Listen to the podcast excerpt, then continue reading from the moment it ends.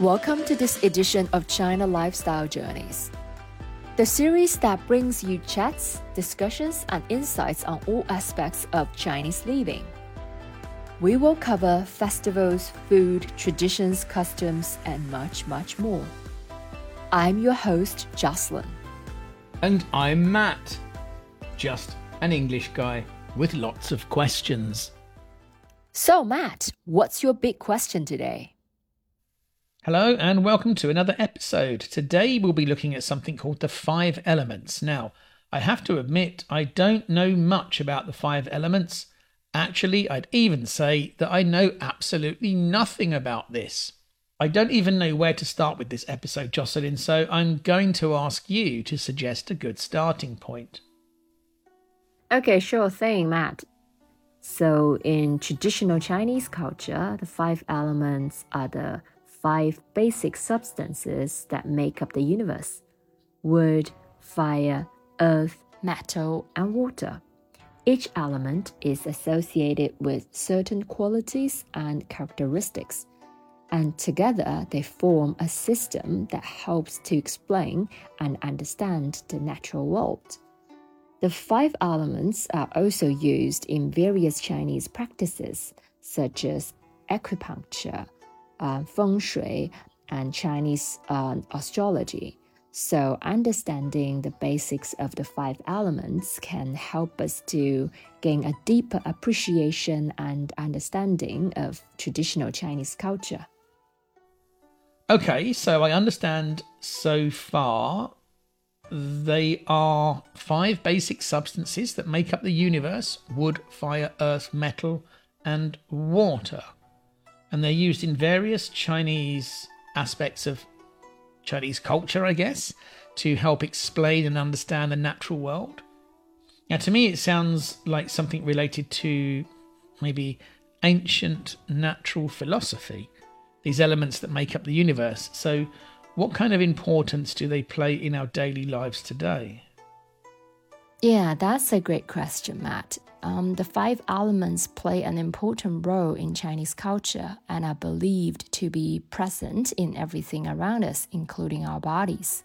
So each element has its own unique characteristics and is associated with different organs, um, emotions, and even seasons.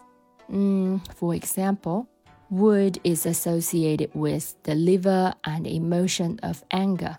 Fire is associated with the heart and the emotion of joy, and earth is associated with the stomach and the emotion of worry. Metal is associated with the lungs and the emotion of grief, and water is associated with the kidneys and emotion of fear.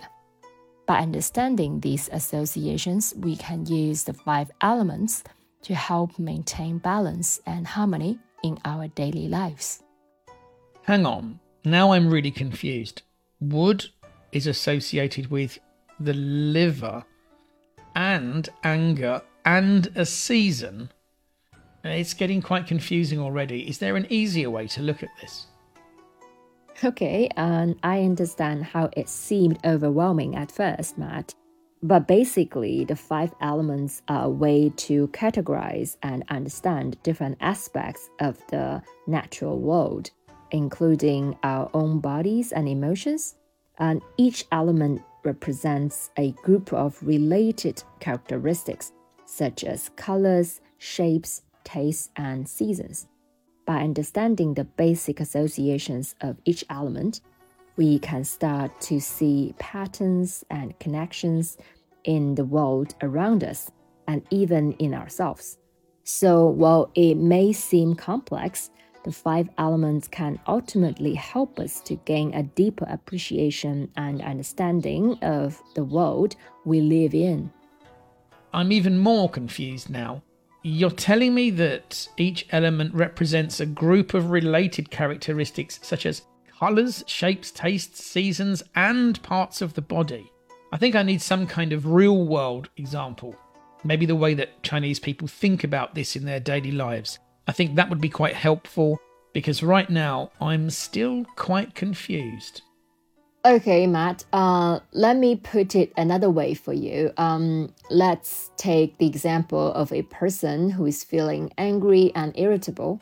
According to the five elements, the emotion anger is associated with the element of wood, which is also associated uh, with the liver. So, a Chinese doctor might suggest that the person eat foods that are good for the liver, like leafy greens and uh, avoid foods that are bad for the liver, like alcohol.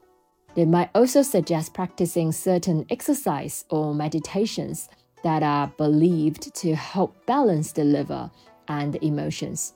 So, in this way, the five elements can provide a framework for understanding and addressing issues in our daily lives, including physical and emotional health. Okay, that makes more sense. So, does every Chinese person understand this complex relationship, this system of five elements, and all the different emotions, foods, seasons, shapes, colors, and everything like that? Does everyone understand that? Well, no, not really. Not every Chinese person has a deep understanding of the five elements and how they relate to different aspects of life. However, the five elements are an important part of traditional Chinese culture and are widely used in practices such as traditional Chinese medicine or acupuncture. Many people in China may have a basic understanding of the five elements and how they relate to health, well being, and the environment. And just like any cultural and traditional practice, there are people who have a deeper knowledge or expertise in the five elements and its applications. So, if you visit a traditional Chinese medicine doctor, he or she will have a much better understanding of how all of this works. Okay, well, I can honestly say that I've learned quite a lot in this episode. At the beginning, I knew absolutely nothing, but I think now I have some understanding of the five elements. Well, that's it for today. We hope you enjoyed this episode. Thanks for listening. We hope to see you again next time. Until then, goodbye. Stay wise.